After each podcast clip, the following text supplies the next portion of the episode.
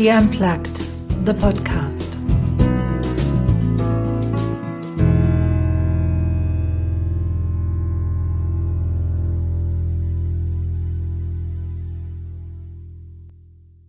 Ich habe es mir zur Aufgabe gemacht, Frauen zu unterstützen, ihren Traum zu leben. Ob als CEO von ihrem Unternehmen, als Solopreneur oder als Angestellte. In meinem Podcast She Unplugged kommen Frauen und heute der zweite Mann zu Wort, die von ihren Geschichten erzählen, die ihre Erfahrungen mit uns teilen, die erzählen über die Herausforderungen, die sie in ihrem Leben schon gemeistert haben und wie sie die gemeistert haben.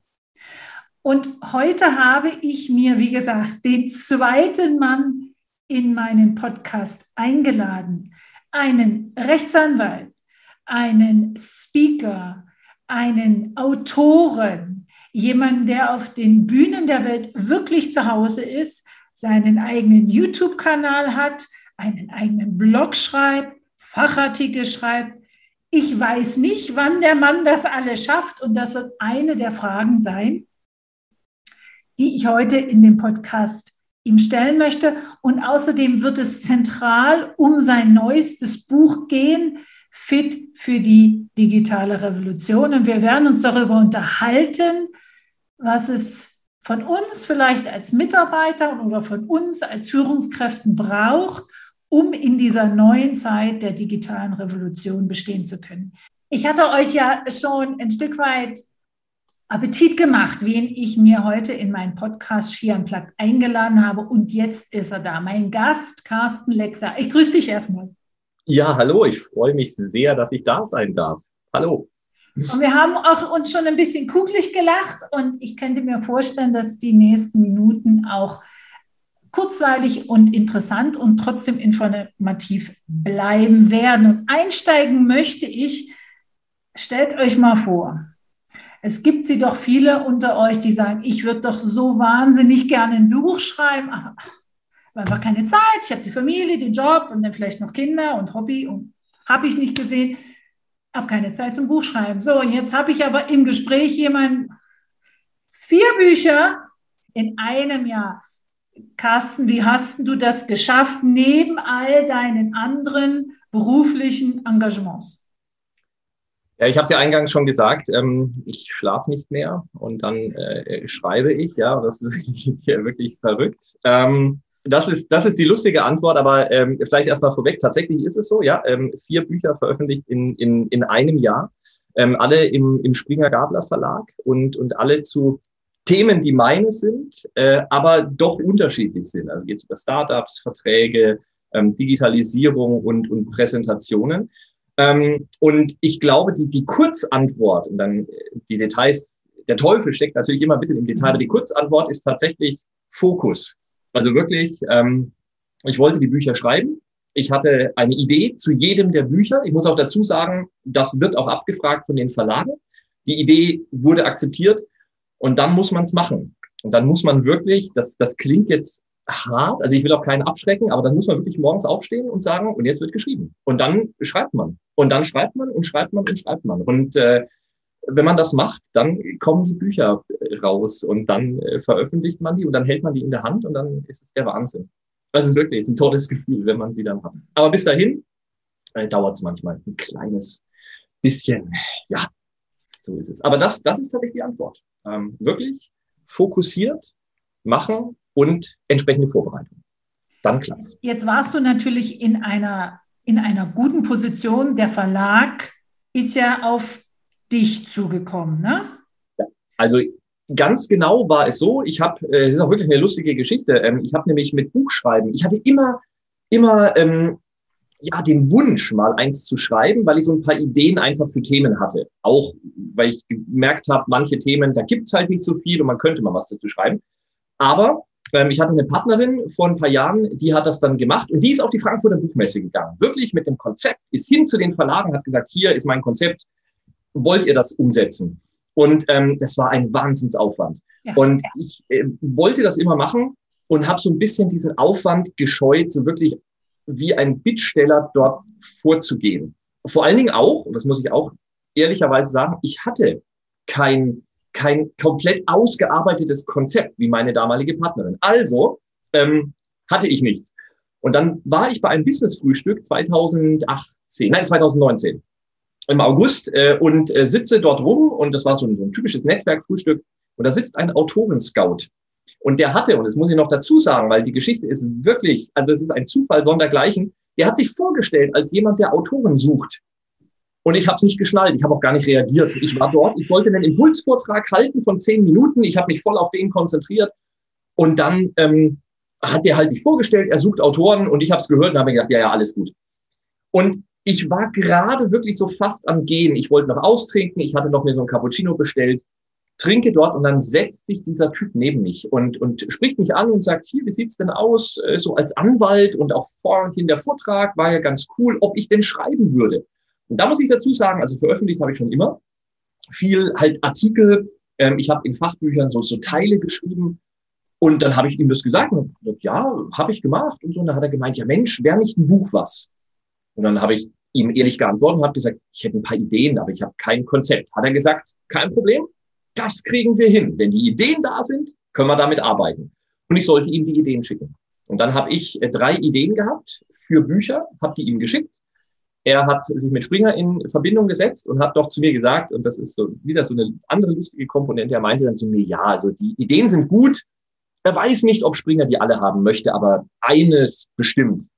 Und Springer hat geantwortet, hat gesagt, finden wir alle drei gut, finden wir super. Und zack, waren die ersten drei Buchverträge da. Also wirklich einfach so, die fanden die Ideen gut. Ja, und dann hatte ich noch eine Idee von, zu einem Buch mit einem Kollegen, ähm, Oliver Gritzmann. Und dann haben wir das auch nochmal Springer vorgestellt und Springer hat auch noch gesagt, jawohl. Und dann hat uns Springer für dieses letzte Buch ein halbes Jahr gegeben. Und dann haben wir das wirklich nochmal gnadenlos durchgezogen. Also da mussten wir dann zwei Leute koordinieren. Äh, und wir haben noch eine Webseite ins Leben gerufen mit extra Content. Also es war wirklich, es war, es war verrückt. Es war wirklich verrückt. Ich erinnere mich an die letzte Korrektur von diesem vierten Buch. Äh, ich habe 250 Anmerkungen nochmal im Skript, das wir mehrfach durchgelesen hatten. Es war, es war wirklich der Wahnsinn. Da, da hatte ich dann noch keine Lust mehr. Da habe ich gesagt, so, jetzt ist Schluss, jetzt geht's an die Lektorin. Das war bevor die Lektorin nochmal drüber geguckt hat. Also wirklich ein absoluter Wahnsinn. Aber so ist es gekommen. Und dann ähm, sind die Bücher veröffentlicht worden, immer anhand von eben Veröffentlichungsterminen. Ähm, es ist dann immer so ein bisschen, gibt dann auch so Abweichungen zwischen vier und acht Wochen. Das hängt einfach mit dem Produktionsprozess zusammen, wie viele andere Bücher kommen, gibt es Verzögerungen und so weiter. Und dann sind die rausgekommen. Und dann kam eben im Juni letztes Jahr das erste und jetzt vor äh, drei Wochen, glaube ich, drei müsste es gewesen sein, ja, ähm, das dann das letzte. Genau. Und jetzt sind sie da. Also tatsächlich glaube ich, man braucht ein Konzept mhm. und dann wieder Fokus. Also ähm, das, das könnte so ein wiederkehrendes Thema in diesem Talk sein. Ich glaube, das wird auch noch an anderer Stelle auftauchen. Ich bin ein riesen Fan von Fokus. Und zwar von Zielrichtung. Das meine ich mit Fokus. Was meine ich damit? Also wenn jemand jetzt sagt, er möchte ein Buch schreiben, ich habe mit vielen geredet. Die haben mich dann natürlich auch gefragt, hier, wie hast du das gemacht? Wie bist du da rangekommen? Und was ich glaube ist, man hätte das auch anders machen können. Es hat ja funktioniert. Wie gesagt, meine frühere Partnerin wollte ein Buch haben. Die ist auf die Frankfurter Buchmesse gegangen. Ich war dabei. Ich habe sie begleitet. Ich habe also gesehen, wie sie das gemacht hat. Und natürlich hat nicht jeder Verlag zugesagt. Aber sie ist danach mit vier Zusagen, ihre Buchidee zu prüfen, nach Hause gegangen. Und das finde ich toll. Das Problem, was ich manchmal sehe, ist, die Leute haben so eine vage Idee, ein Buch zu schreiben. Mhm. Ähm, das, das ist aber nicht mit Fokus gemeint, weil das bedeutet ja nichts. Ich meine, sind wir mal ehrlich, jeder hätte gerne so ein Buch mit seinem Namen drauf. Also ich glaube, das, da würde sich jeder gern mit schmücken. Aber warum? Das war zum Beispiel auch, was der Buchagent mich gefragt hat. Carsten, was willst du eigentlich damit? Ist das eine Ego-Geschichte? Willst du einfach nur die Bücher haben? Willst, findest du super, dass irgendwo dein Name draufsteht? Jetzt könnte man sagen, ja, finde ich super, weil im Hintergrund sieht man ja sogar meinen Namen ja auf diesem virtuellen Hintergrund. Ähm, aber das war's nicht, sondern ich hatte, ich hatte eine Idee. Ich hatte eine Idee für den Inhalt. Und das haben viele nicht. Und das ist auch, wenn ich so mit Leuten spreche, dann, dann höre ich das auch. Die sagen dann auch, ja, ich würde gerne was, hatte ich jetzt erst neulich ein Gespräch, ich würde gerne was über Menschen machen. Denke ich mir, okay, ähm, was? Also Menschen ist cool, finde ich super. Ja, glaube ich, ist auch etwas, was Leser anzieht, weil wir lesen gerne was über Menschen. Aber was?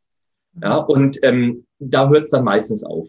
viele haben so eine vage Idee. Und wenn es jetzt jemand wirklich machen möchte, würde ich zwei Dinge mir überlegen. Und daran, wenn man das hinkriegt, dann merkt man, ob man will oder nicht.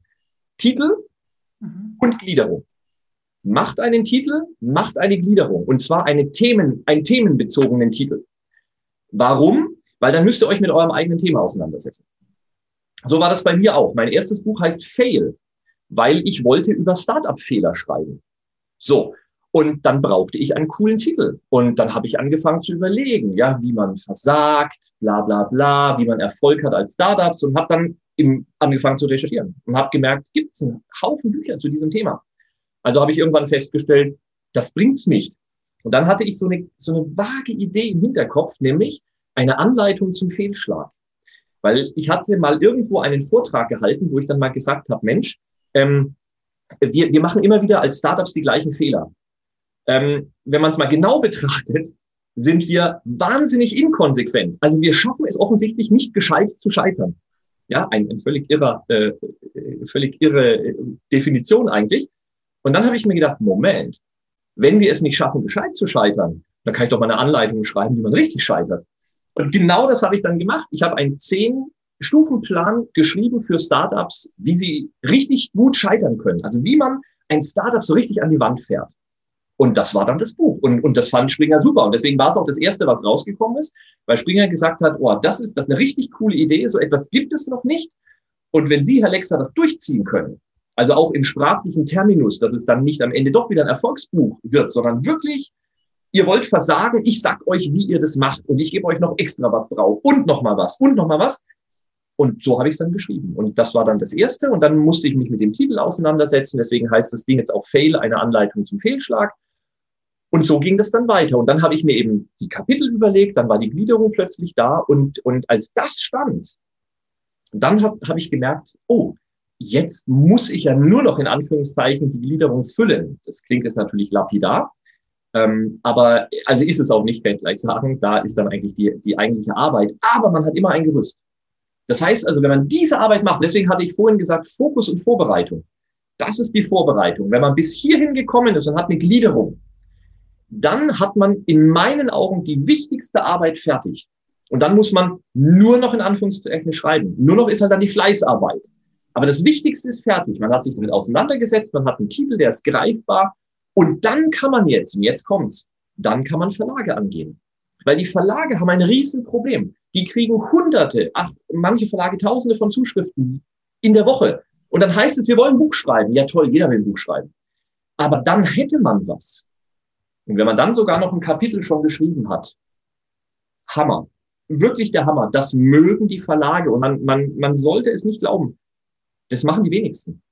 Wenn man einen Titel hat, Zielgruppe vielleicht noch so als Ergänzung, Gliederung und sogar ein Kapitel schon mal vorgeschrieben, damit der Verlag sieht, wie man schreibt. Bombe, Bombe. Damit steigert man die Erfolgschancen wirklich überproportional. Also tatsächlich, da braucht man dann keinen Autoren-Scout mehr. Ansonsten, ich gebe gerne Hinweis zu meinem Autoren-Scout. Will ich auch nichts für haben, ja, also ich nehme dafür kein Geld. Ich stelle gerne in Kontakt her. Also ich, ich finde das gut, wie du das sagst und äh, zwei Sachen ergeben sich in meinem Kopf daraus. Das eine ist die Frage mit dem Fokus. Heißt das wirklich praktisch? Äh, es gibt ja dieses Konzept One Thing, One Day. Na, ja. Also eine Sache pro Tag. Hast du also deine Tage so strukturiert, dass du gesagt hast, ich nehme mir einen Block, ich nehme mir zwei Blöcke oder ich habe einen ganzen Tag und ich schreibe nur und ich bin kein Rechtsanwalt an dem Tag. Wie hast du es wirklich praktisch gemacht, den Fokus auch zu halten? Also tatsächlich wollte ich es so machen. Es hat nur beim Buch Nummer zwei geklappt. Beim Buch Nummer eins und bei allen anderen ging es nicht. Das liegt einfach daran, du hast es gerade so schön gesagt, ihr habt eine Rechtsanwaltskanzlei und die wird auch wirklich voll betrieben. Also das ist mein, mein Haupteinnahmequelle. Und ähm, die, die, wir machen viel Projektgeschäft, also wir haben keine Gerichtsverhandlungen, sondern wir, wir beraten im Wirtschaftsrecht und wir wissen nie, was auftaucht. Also auch heute mein Tag, ich habe natürlich ein bisschen den so vorstrukturiert gehabt und dann kamen ein paar Sachen dazwischen. Jetzt unser Termin war ja auch für, für, fünf, äh, für 17 Uhr angesetzt. Wir haben ihn jetzt auf, auf 14 Uhr verschoben und das passiert mir andauernd. Ähm, deswegen, ich, ich kriege das nicht so hin, mich einfach nur hinzusetzen und zu schreiben. Wie gesagt, beim zweiten Buch hat es gut funktioniert, da sind wenig Störsachen dazugekommen. Aber was ich mache, tatsächlich ist, ich nehme mir Zeit und blocke die. Also tatsächlich, ich gehe her und zum Beispiel bei mir ist es so, ich bin super produktiv morgens. Ich bin auch ein Frühaufsteher. Also bei mir ist so 5 Uhr, 5.30 Uhr, da werde ich wach. Und das ist natürlich ein Vorteil, ganz klar. Ähm, dann stehe ich auf und dann mache ich nichts anderes, außer einen Kaffee und dann setze ich mich an meinen Schreibtisch und dann fange ich an zu schreiben. Und das Coole ist, dass ich meistens mit Gedanken an diese Schreibarbeit für den nächsten Tag ins Bett gehe. Und dann wache ich morgens auf und dann merke ich, wie so irgendwas gearbeitet hat und dann habe ich Ideen und dann, dann fange ich an. Und dann habe ich noch etwas gesehen, äh, das mag jetzt lustig klingen, aber bei mir funktioniert's. Dann schreibe ich ein bisschen, dann merke ich irgendwann, oh, jetzt geht's nicht mehr so richtig und dann gehe ich duschen. Und dann stelle ich mich unter die Dusche und ich weiß, es klingt lustig, ähm, aber so ist es. Und dann, dann stehe ich dort und das Wasser rieselt auf mich und ich stehe wirklich einfach nur so da und es ist warm und es ist schön. Und dann kommen Ideen. Und dann gehe ich raus und manchmal ist es dann wirklich so, dass ich mir nur so das Handtuch umschlinge und dann setze ich mich schon wieder an meinen Rechner, weil dann muss die Idee ganz, ganz schnell aufs Papier. Und so habe ich dann tatsächlich geschrieben. Also so war das dann. Und dann irgendwann habe ich gemerkt, dann wandern die Gedanken wieder weg und dann wusste ich, oh, okay, jetzt kann ich entspannt ins Büro gehen, ganz locker. Jetzt arbeite ich meine anderen Sachen weg oder es standen Termine an. Ich halte viele Vorträge, die kamen dann ja auch dazwischen und so weiter. Und dann habe ich das gemacht. Aber ich bin immer wieder zurückgekommen, bis das Buch fertig war. Also das war wirklich so eine Sache. Ähm, ich habe auch alles, was, was unnötig war, habe ich, habe ich weg, weggeschoben. Also auch so Sachen wie, es klingt jetzt blöd, einkaufen. Ja, ähm, äh, Essen einkaufen. Dann habe ich äh, mir eine Pizza bestellt. Das war halt einfach so, weil für mich ganz klar war, das Buch, nicht das Einkaufen. Das völlig, ich kann nicht mal sagen, zweit- oder drittrangig. Das hat überhaupt keine Rolle gespielt. Aber essen muss ich. Also muss ich es anders lösen. Ja, oder ich weiß noch einmal äh, hat meine Mutter dann mir was vorbeigebracht, äh, weil ich hier irgendwie am Telefon wohl gesagt habe, ich bin nur am Schreiben und sie hat das dann so interpretiert, ich esse wohl nicht mehr oder keine Ahnung. Auf jeden Fall hat sie dann irgendwann angerufen und hat gesagt, oh, äh, mein Junge, ich äh, komme jetzt mal vorbei und ich habe so ein Care-Paket gemacht. Und dann habe ich mir gedacht, oh, was soll ich jetzt zu ihr sagen? Soll ich sagen, es ist nicht so schrecklich? Und ich dachte, nee, da kriege ich Essen, das ist voll gut, ja, super, das holen wir uns ab.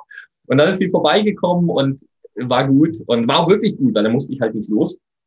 Aber ähm, das meine ich auch mit Fokus. Also das klingt auch blöd, weil ich halt weiß, viele, viele wollen das dann auch nicht. Ja, das habe ich dann auch in den Unterhaltungen gesagt. Ja, aber oh, ich habe so viel anderes und ich habe Sport und ich gehe tanzen und ich kann gar nicht schreiben. Und ich bin halt inzwischen so, dass ich dann sage, ja gut, dann, dann klappt es halt nicht mit dem Schreiben. Mhm. Das ist genau das, was ich mit Fokus meine. Also ich, ich kann nicht alles machen. Ich kann mich auch nicht zerreißen. Es ist zwar wirklich so, ich schlafe wenig, aber irgendwann muss ich auch schlafen und ich habe auch noch ein paar andere Interessen. Was soll ich jetzt machen? Ja, dann muss ich mir überlegen, was wichtiger ist. Klingt hart, weiß ich, aber dann bleibt was auf der Strecke. Das ist die Konsequenz. Auf der anderen Seite sind jetzt die Bücher fertig. Also insofern, es hat sich gelohnt. Jetzt kann ich wieder was anderes machen. Nicht jeder hat die Mama in der Nähe mit dem Care-Paket, aber ja. es ist eine lustige Geschichte. Meine Eltern haben mir vor vielen Jahren, als ich in Großbritannien gelebt habe, da habe ich so gedankenlos etwas gesagt, was ich nicht bekomme in Großbritannien im Geschäft. Und dann kam auch das Care-Paket. Ja, ich glaube, Mütter haben da so ein, so ein, die merken das auch, ja. Und, und selbst wenn man sich dann im Nachgang vielleicht denkt, ach nein, brauche ich eigentlich gar nicht. Es ist super, wenn man es dann hat. Ja, also insofern, ich war auch total happy, als sie das dann gebracht hat. Es war es, es ist süß, es ist süß, es ja. ist süß, was, was die machen. Jetzt hast du es ja angedeutet, wir haben ja auch schon so ein bisschen drüber gesprochen. Also, du hast ja nicht nur die vier Bücher in dem Jahr geschrieben. Du hast eine gut gehende Rechtsanwaltskanzlei. Du bist als Speaker unterwegs. Ja. Du schreibst einen Blog, du hast einen YouTube-Kanal, ähm, du hast ja. eine Partnerschaft etc. etc. Wie schaffst du das zeitmanagement-mäßig, alles unter diesen einen bekannten Hut zu bekommen? Ich denke mal, Fokus ist wieder das eine. Ne?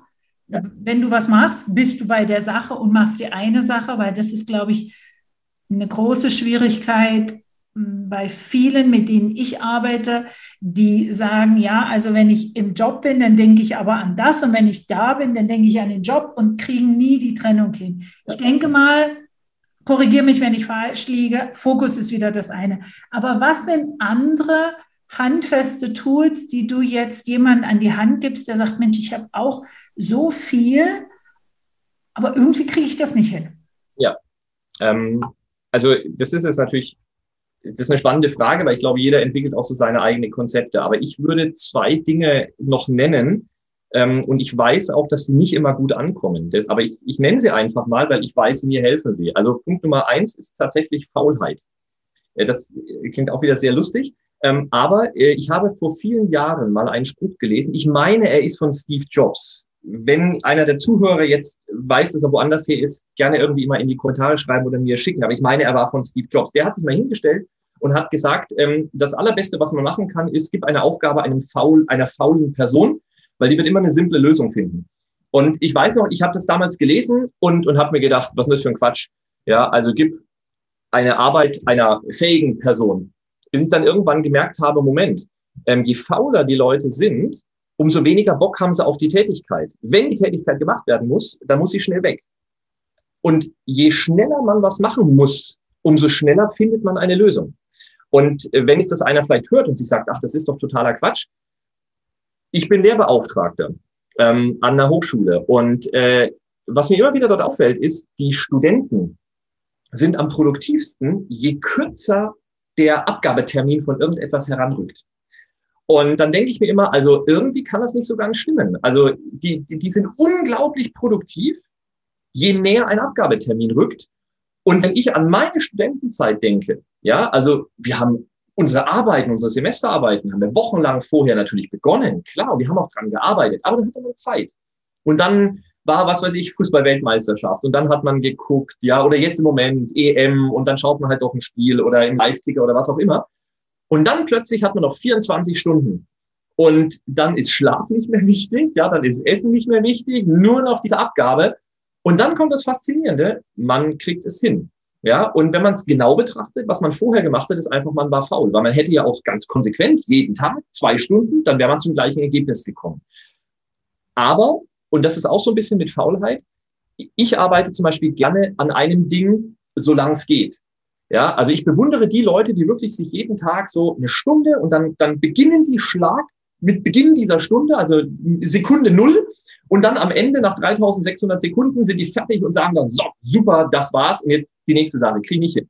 Ähm, deswegen für mich immer gut, je mehr Zeit ich habe und je mehr Zeit ich mir nehmen kann, ist immer, wenn etwas fertig werden muss. Also das ist das, ist das Nächste. Und dann kommt noch etwas und das ist, ähm, also ich habe zumindest schon oft gehört, das gefällt nicht jedem, gefällt meiner Freundin auch nicht. Ähm, man kann nicht alles machen. Und wenn man nicht faul sein will und wenn man den Fokus nicht hat, dann kann man sich auch einfach mal überlegen, ob es einfach Dinge gibt, die man halt nicht so gerne macht. Ja, und äh, dieses Konzept, das gibt es übrigens auch. Das ist nämlich dieses Konzept Stärken, Stärken. Ich konzentriere mich unheimlich gerne auf Stärken, äh, weniger auf Schwächen. Und ich habe genug. Ähm, bei mir ist es halt nur so, dass ich irgendwann mir mal gesagt habe, okay, was sind die? Und ich hoffe, ich habe herausgefunden, welche das so im, im Groben sind. Dann muss ich die nicht immer stärken. Und ich höre andauernd so, oh, Carsten, mach doch da mal noch was und da mal. Und dann denke ich mir immer, ja, könnte ich, aber ich kann auch meine Zeit anderweitig benutzen. Und ich glaube, das ist noch so ein Aspekt, hängt natürlich auch mit Fokus zusammen, klar. Aber es ist, es ist ein bisschen anderer Bereich. Es bedeutet nämlich, dass man einfach auch Sachen lässt.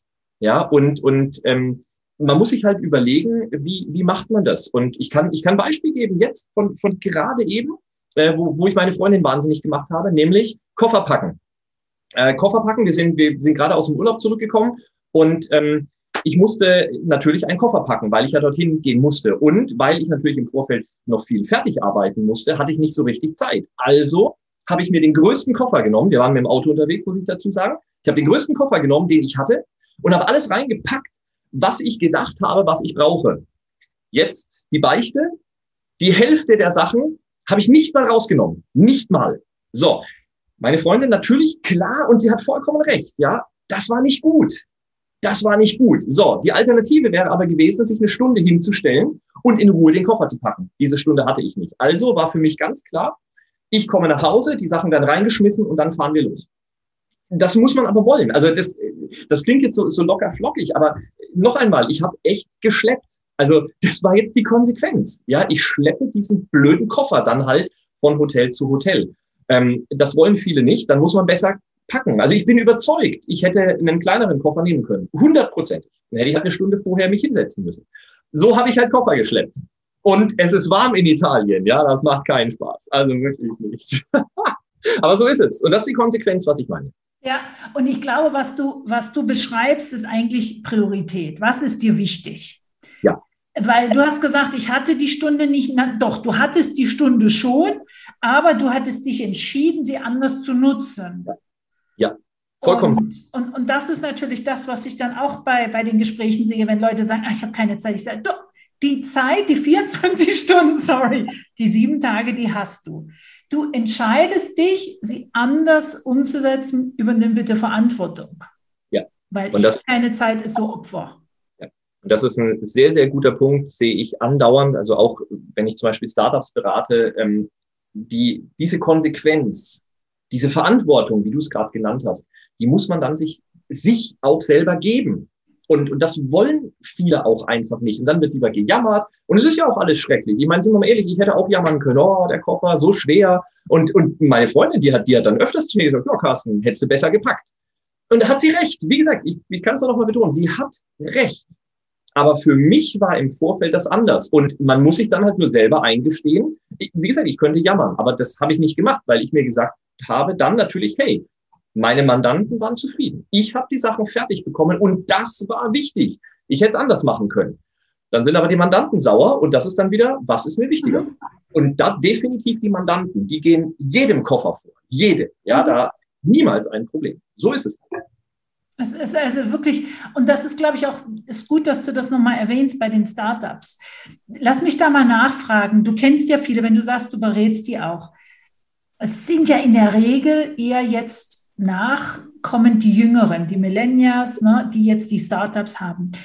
Aus deiner Beratungstätigkeit, aus deiner Beobachtung, hat sich das Verantwortungsbewusstsein, so diese, auch vielleicht die Werte, die, die da einhergehen, wenn ich ein Unternehmen gründe, wenn ich Mitarbeiter habe, hat sich das verändert oder ist es eigentlich gerecht geblieben?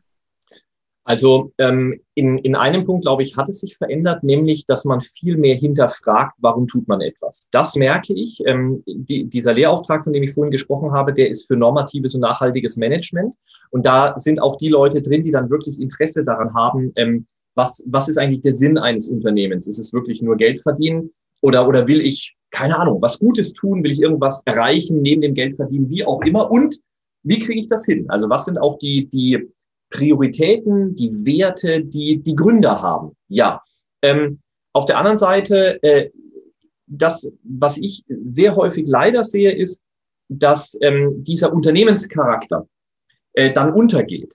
Das klingt jetzt etwas blöd, aber ich habe das auch genau in meinem Buch beschrieben. Ähm, wer gründet, gründet ein Unternehmen. Und um ein Unternehmen zu haben, äh, muss mein Ziel sein, dieses Unternehmen am Laufen zu haben. Und manchmal bekomme ich so mit, dass sehr viel über, über den Wert, über den Sinn ähm, diskutiert wird. Und dann wird so ein bisschen vergessen, dass ich am Ende des Tages halt ein Unternehmen haben will. Und das ist äh, etwas, da glaube ich, muss man ein bisschen aufpassen, auch weil, weil vieles aus dem Umfeld sich halt ändert. Ja, wir leben so im Zeitalter der Social Media. Ja, jeder präsentiert sich so irgendwie super toll. Ähm, man will diese harte Schule nicht mehr haben, ja, durch die man aber halt durchgehen muss. Ja, jeder sucht den einfachen Weg. Ich hatte erst neulich wieder ein Gespräch, ähm, da ging es um Vertrieb. Ja, das mache ich ja mit dem Oliver Gritzmann zusammen und dann erzählt der Gründern, ja, habt ihr mal äh, potenzielle Kunden angerufen? Äh, nein, wir machen eine Social Media Kampagne. Okay, warum macht ihr eine Social Media Kampagne? Ja, dann kam eines raus, die wollten nicht telefonieren. So, jetzt kann man natürlich sagen, muss man nicht. Es gibt andere Wege. Absolut. Aber wenn ich doch an die Kunden ran will, dann kommt Ablehnung. Ja, der will vielleicht nicht. Damit muss ich dann leben. Und da habe ich manchmal das Gefühl, dass das wollen dann einige nicht mehr so richtig. Ja, also diese, diese Schmerzen, die man dann zwangsläufig erlebt, das ist halt nun mal so, ähm, die will man möglichst elegant umgehen. Und ich glaube nicht, dass das immer klappt. Aber da muss ich jetzt auch ein bisschen aufpassen. Ich übernehme halt häufig so die rechtliche Beratung. Ich bin jetzt nicht so unbedingt der, der äh, äh, Berater für, für das Wirtschaftliche und ich will auch äh, den Startups und den Gründern da auch nicht jetzt irgendwie zu nahe treten oder, oder die schlecht reden. Das tun sie nicht. Viele machen das anders. Aber wir erleben es oftmals, dass, dass von Anfang an viel so über, über eben, warum, warum sind wir da? Warum sind die Gründer da? Ähm, was, was wollen wir eigentlich? Ja, wir wollen was Gutes tun. Und ich denke mir dann manchmal, ähm, ihr habt eigentlich noch gar kein richtiges Produkt auf die Straße gebracht, aber ihr denkt schon darüber nach, wo ihr euer Geld spendet. Finde ich ja cool. Also nochmal, das ist, das ist eine tolle Sache. Aber die Frage ist, ob das der erste Gedanke sein soll. Und da habe ich so ein bisschen meine Zweifel. Ja, ähm, auch die Social Startups, die müssen am Ende Geld verdienen. Ja, und dann können Sie sich überlegen, wie man es ausgibt. Und manchmal habe ich das Gefühl, man denkt gerne darüber nach, wie man das Geld ausgibt, das man noch gar nicht hat. Gab es diesen, diesen schönen Spruch, ja, das Fell des Bären verteilen, bevor er erlegt ist. Und äh, so kommt mir das manchmal vor. Wie gesagt, nicht immer, ja, nicht, dass jetzt hier Gründer zuhören und sagen, ey, was redet der Alexa da für ein Blödsinn. Ähm, es gibt viele, die es richtig gut machen. Richtig gut. Aber halt auch ein paar andere. Ich glaube, was du da beschreibst, ist so ein Stück weit dieses, ähm, auch rebellieren gegen, gegen die älteren Denkmuster, gegen die älteren Werte, wo, wo die Millennials einfach vielleicht auch ein Stück weit das Gefühl haben, nein, das muss anders gehen. Und ich würde da ein bisschen für die auch die Fahne hochheben. Ich finde persönlich, dass es zu einem Umdenken in der Gesellschaft, im Unternehmertum kommen muss. Ich nutze ganz bewusst jetzt muss, nicht sollte und wäre schön und ne, es ja. muss dazu kommen, weil es kann nicht sein, dass wir weiterhin so machen, dass die Welt, dass die Welt durch oder mit dem Geld nur regiert wird, sondern ja. was ich sehe, ich, ich arbeite als, als Coach auch für Sozialunternehmer, was die für eine Energie reinstecken, meine Welt auch besser zu machen. Ja. Und da finde ich, müssen wir in der Gesellschaft auch umdenken, das mehr wertschätzen und das in irgendeiner Art und Weise auch belohnen, dass die sich da so reinhängen. Du hast absolut recht, im Endeffekt ist es ein Unternehmen und es geht darum zu überleben. Und wenn es nicht überlebensfähig ist, dann ist das in der Natur wie überall dann existiert das nicht mehr. Ja. Lass uns da mal gerade weitergehen, weil du bist in den Startups. Jetzt das neueste Buch ist ja fit für die digitale Zukunft. Und wir sind eigentlich auch schon bei dem Thema Menschlichkeit. Das ist alles jetzt so ein bisschen miteinander verflochten. Das finde ich schön. Ja. Du hast im letzten Buch im Grunde genommen dir angeschaut und analysiert, was es braucht, damit wir im Rahmen der digitalen Zukunft weiterhin überleben können was, den Kopf über Wasser halten können. Ja, ja. Was hat dich erstmal überhaupt, das ist jetzt die Sinnfrage, ist erstmal ein interessantes Buch, gebe ich dir. Das freut mich. Ja, ist auch ein wichtiges Thema. Jetzt ist aber die Frage, und du hast sie aufgebracht, was ist der Sinn dahinter? Was ist dein Drive, dein Motor? Ähm, neben dem Ego vielleicht, dass es toll ist zu sagen, in einem Jahr vier Bücher? Ja, ähm, also für dieses Buch jetzt, da gab es tatsächlich einen, einen Grund, nämlich der Aufhänger und die ursprüngliche Idee zu diesem Buch waren die Fähigkeiten, die man als Mensch braucht. Äh, ich habe das auch in, in dem Vorwort äh, beschrieben, was, was mich tatsächlich sehr irritiert, ist dieses negative Herangehen an Digitalisierung. Was meine ich damit? Ähm, wo immer äh, es Diskussionen gibt. Äh, insbesondere bei uns hier in Deutschland. Es gibt Länder, da ist das ein bisschen anders äh, der Fall, aber wir, wir reden viel über Gefahren. Ja, also äh, Skynet übernimmt alle Computer, ja, und schickt dann die Terminator los und so weiter. Äh, das so als extremste Ausgestaltung. Aber auch so, so simple Geschichten wie, äh, ich habe ich hab ein Beispiel jetzt gehabt bei, bei ähm, meinem Urlaub. Äh, da waren wir in einer Wandergruppe. Und da ging es um eine Strecke, die gewandert werden soll. So, klingt nicht spektakulär. Aber was ist passiert? Die Dame, die, die Teilnehmerin, ähm, die, da, da war eine dabei, ähm, die war überzeugt davon, dass diese Strecke, die wir dann gehen sollten an dem Tag, zwei Stunden dauert. Und das war ihr zu lang, weil davor ist man schon zweieinhalb Stunden gelaufen und jetzt nochmal zwei Stunden. Und sie war der Meinung, das dauert alles viel zu lange und es wäre nicht toll und die, die Teilnehmer hätten darauf keinen Bock. Dann war die Reiseleiterin, die hat dann gesagt, nein, das stimmt nicht, äh, ungefähr eine Stunde, ein Viertel, wenn man ein bisschen langsam geht, anderthalb, aber dann sind wir fertig. Nein, die Teilnehmerin hat darauf bestanden. Ich habe mir das angehört und habe mir dann irgendwann gedacht, warum diskutieren die eigentlich? Ähm, wir gucken auf Google. Und warum Google? Jetzt kommt der spannende Punkt, weil Google nicht nur einfach eine Strecke berechnet, sondern die Intelligenz hinter dem Mapping-System berücksichtigt Gehgeschwindigkeiten, Anstiege, Abstiege und so weiter. Das heißt also, die Schätzung der Laufzeit, die man bei Google bekommt, ist nicht einfach nur so nach dem Motto, ein Mensch läuft sechs Stunden pro, äh, läuft sechs Kilometer pro Stunde und jetzt sind das halt, also in dem Fall waren es 3,6 Kilometer, dann schafft man diese Strecke in 40 Minuten, sondern Google berücksichtigt die, das Gelände. So, da habe ich geguckt und sehe, Google sagt eine Stunde und wusste, Google hat die ganze Sache schon berücksichtigt, die an Schwierigkeiten aufkommen und hat vor allen Dingen einen Durchschnittsläufer genommen. Und da habe ich mich in die äh, Diskussion eingeklinkt, ganz freundlich und habe einfach gesagt, also ich habe es mal nachgeguckt und, und Google sagt eine Stunde. Und jetzt kommt das, was mich so verblüfft hat. Diese Teilnehmerin hat darauf bestanden, dass es zwei Stunden sind. Sie kenne die Strecke, sie wüsste, wo es lang geht, es dauert zwei Stunden. Das hatte Konsequenzen. Die Gruppe waren zwölf Leute stark. Sieben davon haben sich aufgrund dieser Teilnehmerin ausgeklinkt, sind einen anderen Weg gelaufen, ganz genau einen Weg mit einem Boot. Die sind also zum nächsten Haltepunkt mit einem Boot gefahren. Wir fünf haben dann gesagt, ähm, kann es nicht sein. Wir laufen diese Strecke, vor allem bei uns war die Reiseleiterin dabei. Detail am Rande, natürlich waren wir nach einer Stunde fertig. Ganz genau eine Stunde fünf, weil wir noch ein paar Fotos gemacht haben. Was für mich so faszinierend war, und das ist das, was ich meine, ist die Technik. Wir, wir müssen dem, glaube ich, mehr vertrauen. Technik ist hilfreich. Das bedeutet nicht, dass man die Gefahren unterschätzen soll, aber wir brauchen positive Herangehensweise. Und das wollte ich mit dem Buch machen.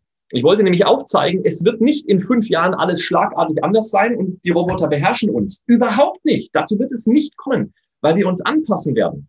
Und welche Fähigkeiten wir dazu brauchen, das wollte ich beschreiben. Ich wollte also ein positives Herangehen an das Thema Digitalisierung vom, vom Blickwinkel eines Menschen aus, der nicht programmieren lernen muss.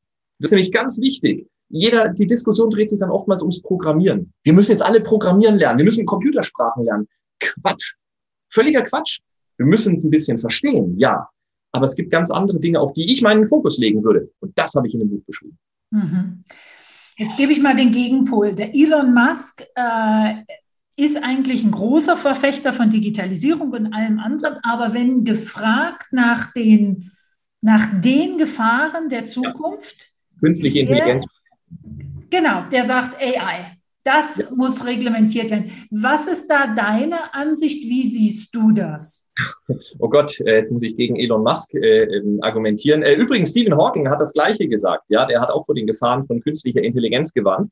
Ähm, also dazu muss man auch, glaube ich, das wieder ein bisschen differenzierter betrachten. Ähm, und ich muss jetzt dazu sagen, ich bin jetzt natürlich kein AI-Experte. Ja, also das will ich nochmal betonen an dieser Stelle. Nicht, dass dann irgendeiner, der das hört, sich denkt, oh, der Alexa ist Anwalt, der kann zu jedem Thema was sagen.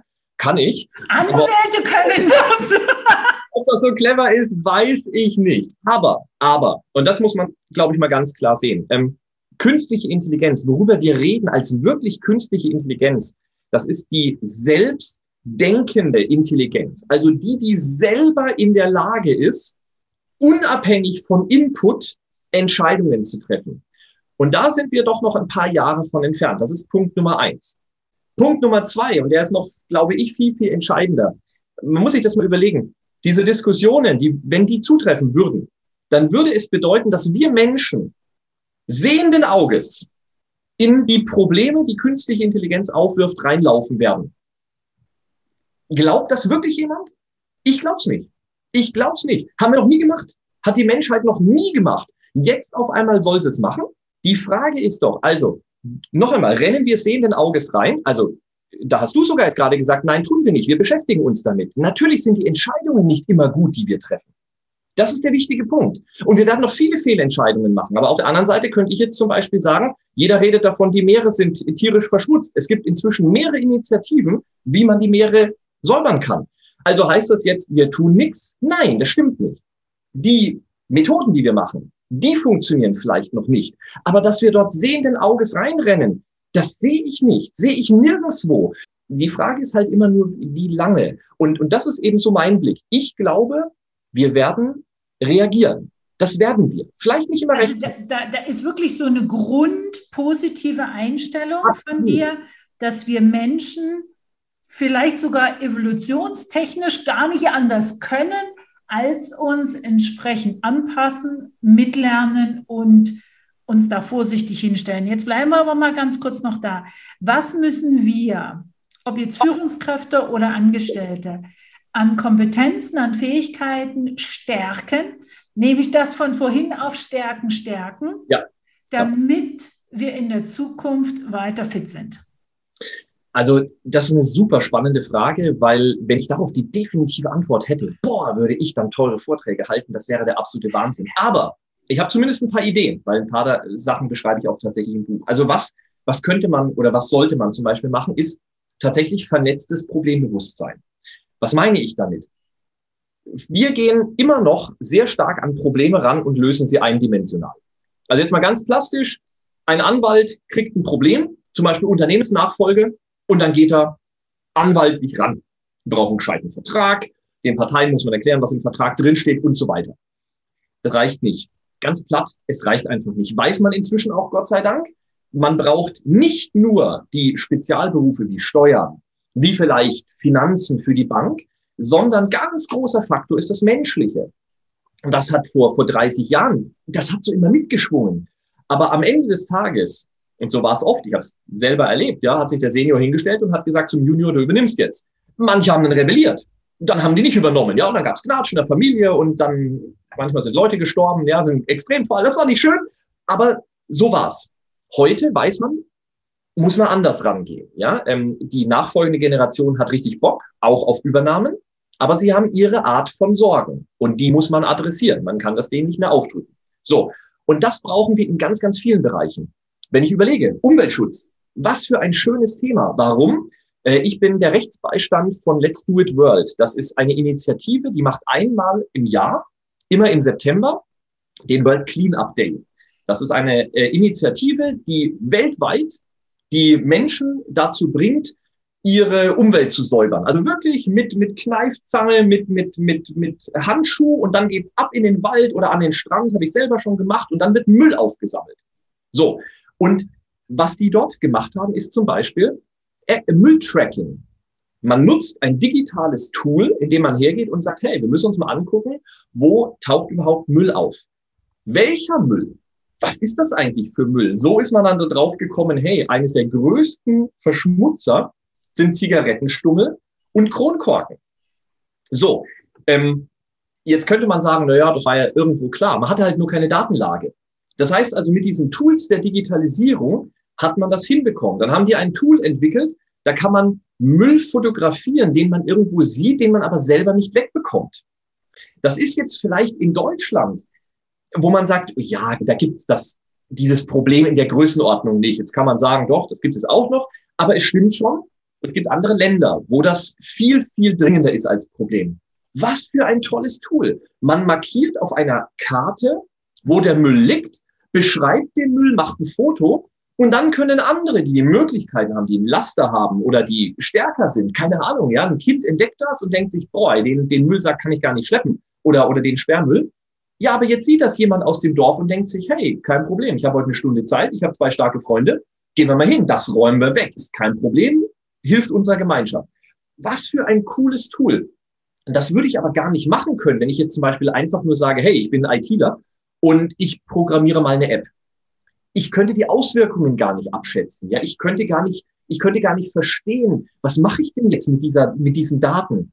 die habe ich jetzt, aber wo, wo tue ich die denn jetzt hin? Also was, was, was kann ich daraus folgern? Ja, ähm, was bedeutet das nämlich für Unternehmen? Ja, wenn ich überlege, überall liegen die Zigarettenstummel. Ja, gut, das weiß ich jetzt. Jetzt liegen da Zigarettenstummel. Was mache ich denn jetzt damit? Ja, überlege ich mir zum Beispiel, wie ich diese Zigarettenstummel jetzt aufsammle. Und wenn ich mir das überlegt habe, ja, dann könnte ich mir zum Beispiel überlegen, Werbegeschenke zu entwickeln. So kleine Döschen, ja, und äh, ich kann dir zeigen. Ich habe hier eins, ich meine, ich habe sogar noch eins rumliegen. Das ist ein, mit so einem Springmechanismus und dann geht ein Deckel auf und dann kannst du deine, deine Kippe da rein tun, musst du nicht mehr wegschmeißen. Cooles Ding, ja. Entwickelt man aber nur mit vernetztem Denken, indem man halt weggeht von dieser eindimensionalen Betrachtung. Und ich glaube, das ist ein ganz entscheidender Punkt. Übrigens auch dann für Führungskräfte. Ja, wie, wie leite ich Menschen? Geht nicht mehr einfach nur drauf und machen, ja, sondern die sind möglicherweise nicht mal im gleichen Land. Ja, wie, wie, wie gehe ich dann mit denen um? Äh, oh Gott, ich rede viel zu viel. Ein Beispiel habe ich aber noch. Clubhouse. Wer üben will, Clubhouse. Warum? Auf Clubhouse geht es darum, nur mit der Stimme Inhalte rüberzubringen. Äh, das ist schwerer, als man das denkt. Und äh, da kann man toll üben. Ja, also es, es gibt diese Möglichkeiten. Aber das, du merkst auch schon wieder, ja. Ähm, ich will lernen zu kommunizieren, benutze Clubhouse. das ist ein typisches, ein typischer vernetzter Denkprozess. Clubhouse ist nicht zum Üben generiert worden, sondern zur Diskussion, zur Audiodiskussion von Themen. Ja, aber warum nehme ich es nicht doch? Es gibt so viele Beispiele, wie das gemacht werden kann.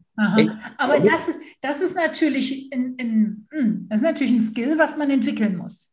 Ja. ja also so im, im, im, im Standarddenken, auch bei den Führungskräften, Gärtli-Denken, so meins oder Abteilung, meine Abteilung, da wird es ja schon zum Teil schon schwierig, wenn du bei dem anderen Projekt mal reinguckst oder wenn, wenn der Mitarbeiter mal da schnuppern soll oder wenn du mal so dieses, dieses äh, Training on the Job und die durch die einzelnen Abteilungen schicken willst, da gibt es ja riesen Revolutionen. Geht nicht, Effizienz nicht da, keine Kompetenz, ne, endlos die Diskussionen. Da, da ist wirklich ein Umdenken äh, gefragt, zu sagen, okay, Horizont erweitern, auch Mut machen.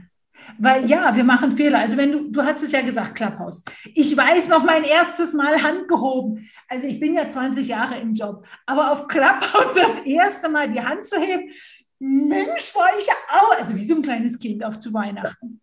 Richtig Schiss. Und jetzt, jetzt muss ich auf die Bühne. Oh, was wollte ich sagen? Und habe ich mir die Frage aufgeschrieben. Also ja, drollig. Ja. ja. Es braucht aber diesen, okay, was habe ich zu verlieren? Vielleicht blamiere ich mich, dann habe ich mich blamiert. Und allein schon das ist nicht in vielen Unternehmen zu finden. Ja. Diese Fehlerkultur ist noch nicht entwickelt, dieses wir lernen aus den Fehlern, du wirst nicht einfach geköpft und das war's dann. Das alles ist eigentlich Grundvoraussetzung für deinen Skill, den du sagst. Ja, genau. Also das, was, was ich jetzt gerade beschrieben habe, ist im Prinzip die Fähigkeit, die entwickelt werden muss. Und jetzt müsste man sich überlegen, wie stößt man die an? Und da muss man auch eines ganz klar sagen. In großen gewachsenen Unternehmen ist das teilweise echt schwierig. Weil wenn eine Kultur die so ein, ein neues Denken fördert, nicht da ist, dann ähm, holen sich Führungskräfte, die das dann umsetzen wollen, eine blutige Nase. Die unterschätzen diese Beharrungskräfte. Und ich habe, ich erlebe die ja, ich will nicht sagen täglich, aber ich erlebe bei ganz vielen Mandanten, ja, die, die wollen da irgendwas Neues machen, dann kommen sie zu mir, wie setzt man das rechtlich um? Und dann bin ich im Unternehmen, gucke mir das an, versuche es auch teilweise in Führungskreisen dann zu vermitteln, einfach nur das rechtliche Wissen. Aber ich mache es ja schon ein bisschen und dann kriege ich natürlich mit, wie die so da sitzen. Und auch wie die herangehen an dieses Neue, nämlich wie kann man es machen auf der einen Seite, aber die anderen, die dann hergehen und sagen, ah, das wird nicht klappen, weil. Und wenn ich das schon höre, dann weiß ich, oha, da denkt jemand in den, in den Grenzen. Und jetzt ist nur die Frage, will er die Grenzen überwinden oder nicht? Und oftmals will er das nicht. Und deswegen muss man es schaffen, so eine einen Kulturwandel hinzubekommen. Und den darf man nicht unterschätzen. Das ist irrsinnig schwer. Wenn sich da etwas verfahren hat oder, oder verfestigt hat, dann hat das ja auch oftmals positive Auswirkungen. Man darf nicht vergessen, Unternehmen, was 100 Jahre lang mit, und gibt es ja in Deutschland, ja Mittelständler, die 100 Jahre lang super gefahren sind mit so einer Einstellung, die haben ja was richtig gemacht. Also man darf es nicht einfach reden und sagen, oh, jetzt gleich mal aber alles innovativ und neu und anders. Aber ich glaube, man muss sich überlegen, wie, wie stößt man Wandel an?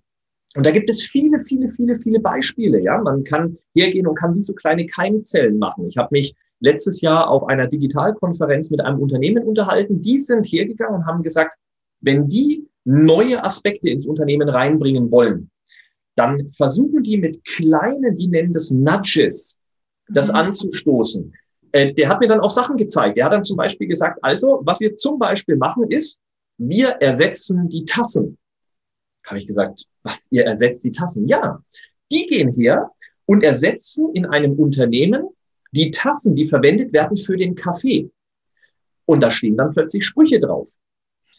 Das klingt im ersten Moment sau doof oder simpel oder so, bis man sich dann die Sprüche anguckt und feststellt, oh, da kann man drüber nachdenken. Und das ist jetzt eben der Gag. Das ist kein radikaler Wandel, um Gottes Willen. Das ist jetzt dann der Fehler, nämlich herzugehen und zu sagen, ja, aber damit verändere ich doch nichts. Genau aber man natscht etwas an, man stößt etwas an. Und die haben dann noch mehr gemacht. Die haben dann gesagt, hey, dann machen die zum Beispiel einen Wettbewerb, einen Abteilungswettbewerb. Jetzt gewinnt eine Abteilung. Was die dann machen, ist, die stellen dann diese Abteilung heraus. Haben dann auch so gezeigt, wie das machen. Also richtig, so mir war es ein bisschen zu amerikanisch, aber egal. Dass es jeder sieht. Dass denn die Leute sich denken, boah, Was ist dort passiert? Was, was machen die? Ja? Äh, oder er hat dann auch gesagt, äh, die legen dann so Matten am Boden aus. Einfach nur, dass die Leute morgens ins Büro kommen und sagen, ah, was soll denn das? Ja, aber genau mit dem hat man sie schon. Sie denken irgendetwas sich dabei. Und jetzt ist natürlich die Kunst, das ins Positive zu schieben. Vollkommen klar. Also damit, ich will nicht sagen, das ist einfach. Um Gottes Willen ist es nicht. Aber man muss sich irgendwie überlegen, wie, wie stößt man es an? Und deswegen sind ja auch viele, viele Konzerne inzwischen dazu übergegangen, zu sagen, also wir brauchen zum Beispiel die Power von Startups, wir wollen mit denen zusammenarbeiten, aber wir machen das erst in kleinen Bereichen. Weil wenn wir das nämlich gleich groß ausrollen im Unternehmen, stoßen wir auf so viel Widerstand, dass, dann ist die Idee tot innerhalb von, ach, wahrscheinlich nicht mal Stunden. Das wollen wir nicht. Also müssen wir es anders machen. Und genau das ist halt der Gag. Ich muss also mir überlegen, und jetzt sind wir wieder beim Fokus. Ich habe ja gesagt, wir kommen immer wieder darauf zurück. Wenn das mein Ziel ist, ich will Veränderungen anstreben, dann muss ich mir überlegen, welche Veränderungen und darauf konzentriere ich mich.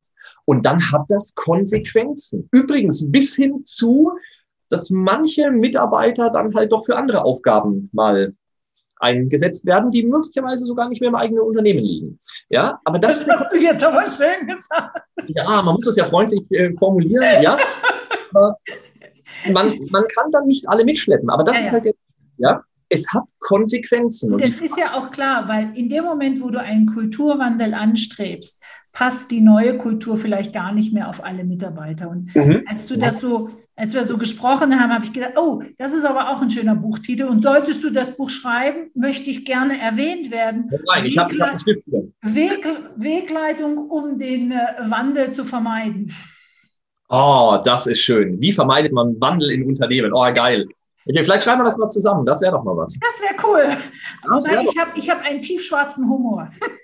Gut, gut, das würde zu dem Buch passen, ja. Also das, das, ist, das ist mir so gekommen und gerade halt jetzt in der, in, der, in der Zeit, in der wir momentan sind, wo eigentlich sich auch gezeigt hat, welche Unternehmen schaffen es, mit dem Riesen, mit der Riesenveränderung von außen umzugehen und trotzdem am Leben zu bleiben.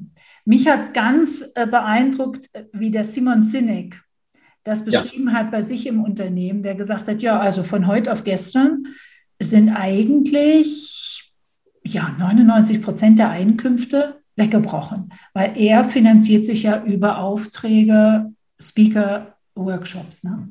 Ja. Und er hat dann wirklich mal in, in einem Video erklärt, wie er das gesamte Team reingenommen hat und gesagt hat, okay, also Jetzt können wir uns hinstellen und attern wie so ein kleines Kind, wem das Spielzeug weggenommen worden ist, bringt gar nichts, Spielzeug kommt nicht zurück. Fertig. Ende der Geschichte. Wir wollen überleben, wie machen wir das? Und hat halt ins Team, und das ist natürlich das auch, wo dein Kulturwandel stattfindet, ins Team gesagt, jeder von euch, ich erwarte von euch, ich glaube, er hatte gesagt 15 oder 20, Riesenzahl ja. an Ideen, wie wir uns neu aufstellen. Und dann setzen wir uns zusammen und äh, es hat sich gezeigt, bei allen Teammitgliedern, die ersten fünf, naja, die konnte man alle, waren alle dieselben. Uninteressant, danach wurde es interessant. Und weil alle mit eingebunden sind, weil alle gesagt haben, hey, Scheiße, das ist ja meine Idee, super, der findet, der Simon Zinnig findet meine Idee geil. Ja, so und das kriegt man die Leute rein. Absolut, absolut. Also du hast im Prinzip gerade so ein paar Punkte angesprochen, die echt essentiell sind. Also Transparenz. Dann auch die Leute müssen das Gefühl haben, dass es wirklich was bringt. Ja, wie oft erlebt man Initiativen in Unternehmen, wo dann die Mitarbeiter schon sagen, na ja, da kommt doch eh nichts mehr raus. Ich meine, jetzt muss man sich mal überlegen, was ist das für eine Einstellung? Ja, also von den Mitarbeitern, aber auch, was sagt das über das Unternehmen aus? Eigentlich braucht so eine Initiative nicht starten. Die Mitarbeiter sind gar nicht dabei. Die müssen also erleben, dass es etwas bringt. Muss man jetzt fairerweise auch sagen, viele Unternehmen kriegen das inzwischen hin. Ja, aber es dürfen nicht nur Lippenbekenntnisse sein. Es muss also wirklich was passieren. Ja, früher hat man ja dann so, dann gab es irgendwie 500 Euro und dann verschwand die Idee wieder im, im, Schub, im Schubfach. Ähm, das machen inzwischen natürlich viele anders, die dann wirklich was umsetzen und das auch nachverfolgen und den Mitarbeiter wissen lassen. Hey, das, was wir jetzt machen, ist auf deinem Mist gewachsen. Das war deine Idee. Wir haben es noch ein bisschen angepasst, damit es bei uns funktioniert aber du warst es, der es ins Leben gerufen hat. Ist doch toll. Kriege ich doch eine tolle Bindung der Mitarbeiter an das Unternehmen hin. Ja. Genau, das muss man alles verhindern. damit nämlich der Wandel nicht stattfindet. Damit wir wieder bei dem Buch werden. Deswegen schreiben wir das Buch, wie man es nicht macht. Jawohl. Genau, genau. Weg, Wegleitung, wie man es nicht macht. Carsten, wir könnten stundenlang reden. Versuch mal, einen Strich zu ziehen aus dem Wissen der Trends, die auf uns zukommen und die nicht mehr verhinderbar sind und die ja. auch gut für uns sind. Äh, aus dem Wissen heraus, welcher Wandel ansteht, welche Veränderungen notwendig sind. Aus dem Wissen heraus, was die Digitalisierung mit uns macht und was sie von uns fordert. Zieh mal so einen Strich und sag mal, okay, mit dem allem, was wir wissen, wo wir sind und wo wir hingehen. Was ist so eine Handvoll an erster Schritte, die jeder machen kann, um sich darauf vorzubereiten und parat zu sein? Also tatsächlich das erste, auch wenn es platt klingt, Neugier entwickeln. Und das meine ich vollkommen ernst. Neugier. Ich habe in meinem Buch den, den Fähigkeiten so ein, wie so eine Art Allgemeinkapitel vorangestellt. Und da habe ich gesagt, man braucht drei Fähigkeiten. Und ich muss dazu sagen, diese, die Idee zu diesen Fähigkeiten ist nicht von mir, sondern von einem wunderbaren Kollegen, der sich sehr lange schon mit Digitalisierung beschäftigt, äh, Thomas Oehring. Und der hat äh, gesagt, es gibt so drei Fähigkeiten, die man braucht, um als Digital Explorer erfolgreich zu sein. Er hat das aber ähm, auf, auf Digitalunternehmer eher bezogen. Zwar auch in dem allgemeinen Sinn, aber auch digitale Unternehmer. Er hat aber drei Sachen herausgearbeitet und ich habe das dann nochmal so ein bisschen auf Allgemeines äh, heruntergebrochen, nämlich Neugier, Flexibilität und Mobilität.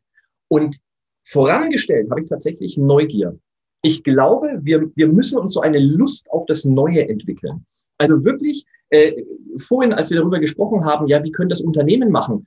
Äh, das ist ganz einfach. Man könnte mal Zeitschriften auslegen zu völlig fachfremden Themen. Macht fast niemand. Macht mich immer fertig. Ich gehe ich gehe zu Steuerberatern, ja, dann lese ich dort Steuerzeitschriften. Und dann denke ich mir, also nein, ich will doch nichts über Steuerzeitschriften lesen. Ja, das interessiert mich doch nicht. Deswegen gehe ich doch zu dem hin.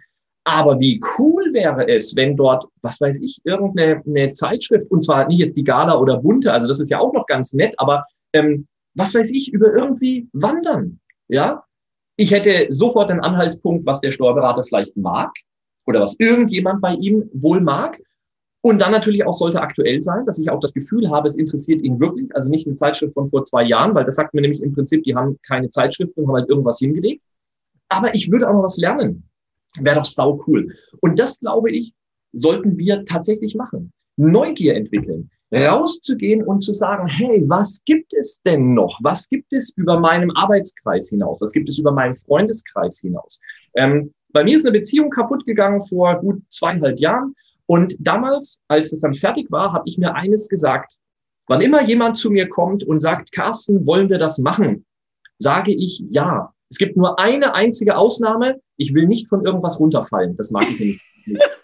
Also ich würde kein Bungee-Jumping oder so etwas machen. Ich habe eine Simulation mitgemacht. Ich habe mir ja gedacht, nee, ich muss es irgendwann mal ausprobieren, ohne es selber erleben zu müssen. Und dann wurde mir halber schlecht und habe ich mir gedacht, nee, jetzt weiß ich, wie das ist. Es ist genauso schrecklich, wie ich es mir denke.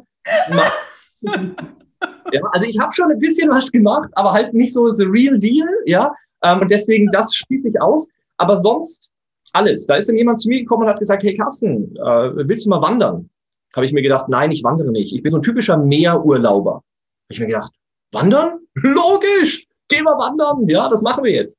Und dann bin ich gewandert und habe festgestellt, boah, das ist ja cool. Äh, ich koche inzwischen, ja, habe ich nie gemacht, ähm, ist eine geile Sache. Ich backe, sehr abgefahren, ja. Ähm, ich mache viel mehr Videos. Also alles so, was, was halt so kommt, ja, äh, mache ich mit.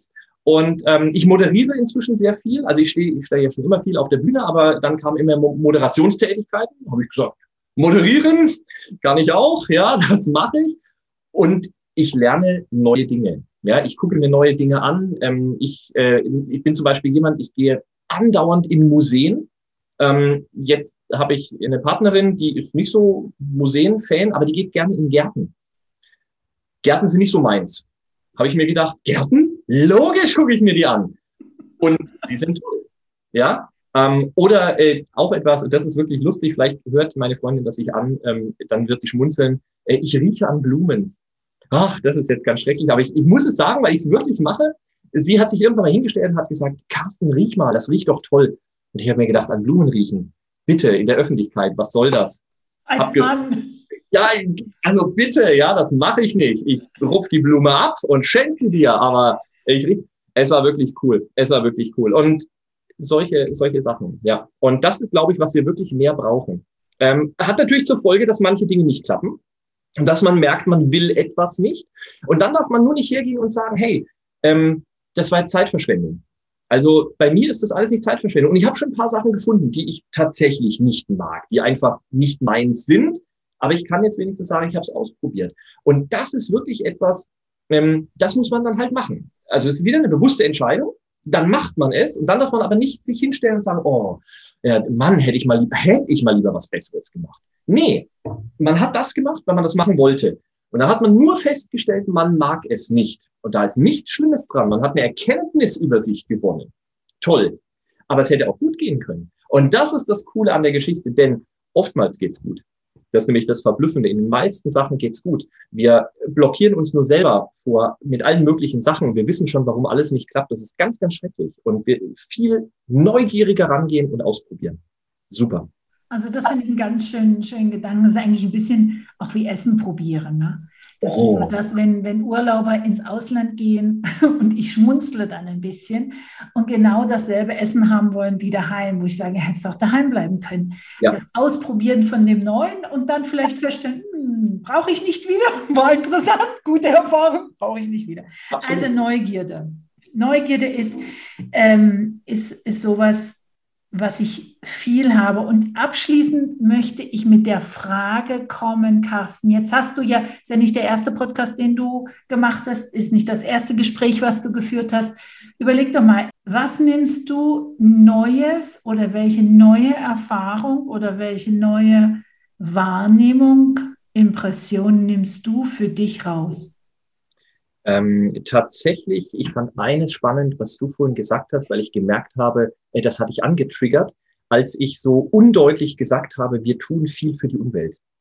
Und äh, da habe ich mir gedacht, oh, muss ich aufpassen, habe ich falsch formuliert. Ja, war ja auch tatsächlich so. Habe ich falsch, habe ich viel zu, viel zu lapidar hingeworfen, ja. Und dann habe ich sofort gemerkt, nee, nee, nee, nee. Das triggert jemanden, der das genau eben nicht so sieht. Und dann muss man genauer aufpassen, dass man das dann wieder gerade rückt, weil mir geht's ja nicht darum, wie ich es vorhin erklärt habe, nicht, wir tun zu wenig, da, da stimme ich ja sogar zu. Aber eben, mir ging es wirklich nur um diesen Aspekt, wir tun etwas. Das ausreicht, anderer Punkt. Aber das muss man klar sagen. Und das ist wieder so faszinierend für mich gewesen, weil ich mir gedacht habe, Mensch, ja, jetzt mache ich seit Jahren mit Sprache rum und dort habe ich offensichtlich dieses nicht, nicht richtig rübergebracht. Und da hat man aber wieder gemerkt, wenn ein Thema wirklich für Leute wichtig ist, dann muss man echt aufpassen, dass man da nicht voreilig ähm, ein ja etwas ungenau sagt, was dann falsch aufgenommen wird. Und ähm, das ist vor allen Dingen deswegen so lustig. Ich habe ein Training bei den Wirtschaftsunionen entwickelt. Da geht es um Empfänger-Senderbotschaften. Uh. da habe ich mir wieder gedacht, verdammt, ja, da macht man das seit Jahren. Und dann geht doch mal wieder daneben, ja, und das ist das ist gut und wichtig. Und äh, natürlich die zweite Erkenntnis, wir werden ein Buch zusammenschreiben und das finde ich geil. Ja? das das wär, also wie gesagt, mein, meinen schwarzen Humor muss man, muss man aushalten können. Wäre ein, wär ein Spaß, darüber ein Buch zu schreiben. Das wäre doch mal was. Also ich finde halt wirklich, ich bin halt so der Typ, ähm, also ich habe jetzt in verschiedenen Ländern gelebt, ich, ich habe eine Weltreise gemacht mit Mitte 40 Traumhaft. Für, für mich sind Sachen, Wandel ist eigentlich das tägliche Brot. Routinen habe ich so ein ganz kleines bisschen Mühe mit. Ja. Da, kann mich dazu zwingen, ja, aber ich mag halt dieses, dieses mich anpassen, neue Sachen ausprobieren. Und ich finde es so schade, wenn sich halt Unternehmen so schwerfällig wie, wie, wie so ein riesen Ozeandampfer einen halben Millimeter und dann kommt schon die ganze Belegschaft in Schieflage und denkt schon, sie kippen, wo du denkst, Menschenskinder, ist noch nicht mal ein Lüftchen, was da geweht hat, wo ich wirklich sage, hey, unsere Welt braucht da ein bisschen was anderes. Mhm. Aber wie gesagt, da, ja, da, solche Sachen sind so, meine Themen. Carsten, von Herzen recht vielen Dank. Gut zu wissen, dass du zu allem immer Ja sagst. Das werde ich schamlos ausnutzen. Ich weiß, ich weiß, ich weiß. Das war ein Fehler, merke ich jetzt schon. Ja, nein, ich kann dir jetzt schon sagen, äh, da kommen tolle Sachen raus. Wirklich. Kannst du jedem empfehlen. Ein Monat lang der Ja-Sager. Das ist geil. Du musst halt mit den Konsequenzen leben, aber hey. Und das ist ja eigentlich im Unternehmen ähnlich. Es gibt immer ja. klare Regeln. In dem Rahmen können wir uns bewegen. Ja. Aber da drinnen seid ihr frei und könnt spielen. Und es darf auch ein bisschen wehtun, weil dann merken wir, ah, okay, so funktionieren wir als Team, so funktionieren wir als Familie, als Unternehmen. Das sind dann spannende Erfahrungen. Es darf ein bisschen, der, ja, es darf ein bisschen äh, unbequem werden, finde ich. Absolut, absolut. Muss man wollen, aber wenn man will, merkt man, kommen tolle Sachen daraus. Ja. Google hat das von Anfang an gemacht, den Leuten Prozent ihrer Arbeitszeit zu geben, einfach damit die spielen können. Ja, und das ist, klingt immer so blöd, Erwachsene spielen, aber da kommen coole Sachen daraus. Wenn man Zeit hat, ohne Druck, sich mit irgendwas zu beschäftigen den Effekt, den sie haben. Äh, die Leute sind sehr, sehr eng mit dem Unternehmen verflochten, auch mit allen Nebenwirkungen. Es ist ein, ein sehr, sehr grauer äh, Bereich dann zwischen Beruf und Privat. Und es gibt eigentlich keine Trennung mehr. Kann man ja. auch äh, debattieren, ob das gesund ist für uns Menschen? Absolut, absolut. Ja. Es gibt ja wieder Firmen, die, die beseitigen dann irgendwann die E-Mails. Ja? Also die stoppen die Weiterleitung an E-Mails an Mitarbeiter, weil die sagen, sonst beschäftigen die sich nur noch mit dem Unternehmen. Ja, ja, das ist ganz klar. Da muss man aufpassen. Carsten, ich danke dir für deine Zeit. Es war mir eine Freude. Vielen, vielen Dank für die Einladung. You heard a production by Anja Förster. Copyright Anja Förster. Music by audionautics.com.